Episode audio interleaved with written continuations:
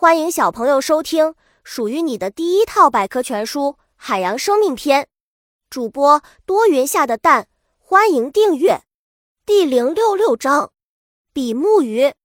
比目鱼是海洋中最奇特、最另类的鱼，因为它们不但体型扁平，而且两只眼睛都长在身体的一侧。在水中游动时，比目鱼不像其他鱼类那样，而是由眼睛的一侧向上躺着游泳。特别有趣，大家族比目鱼是一个大家族，它们在各地的叫法也不同。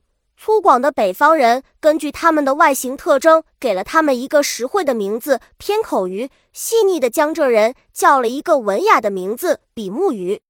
眼睛搬家，刚出生时，比目鱼与普通鱼类一样，眼睛长在头部两侧。大约二十天后，长到一厘米长时。一侧的眼睛就开始搬家，逐渐移动到对面的一边，直到跟另一只眼睛接近。软头骨，比目鱼的头骨是由软骨构成的。当它的眼睛开始移动时，两眼间的软骨先被身体吸收，这样眼睛的移动就没有任何障碍了。比目鱼埋伏高手，比目鱼不喜欢游动，喜欢平卧在海底，在身体上覆盖一层沙子。变成了和周围泥沙一样的深色，只露出两只眼睛，以等待猎物的到来。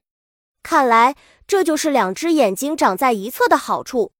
小知识：一般来说，眼鼻都生在左边的比目鱼较平，都生在右边的较蝶。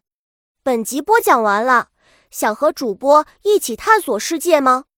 关注主播主页，更多精彩内容等着你。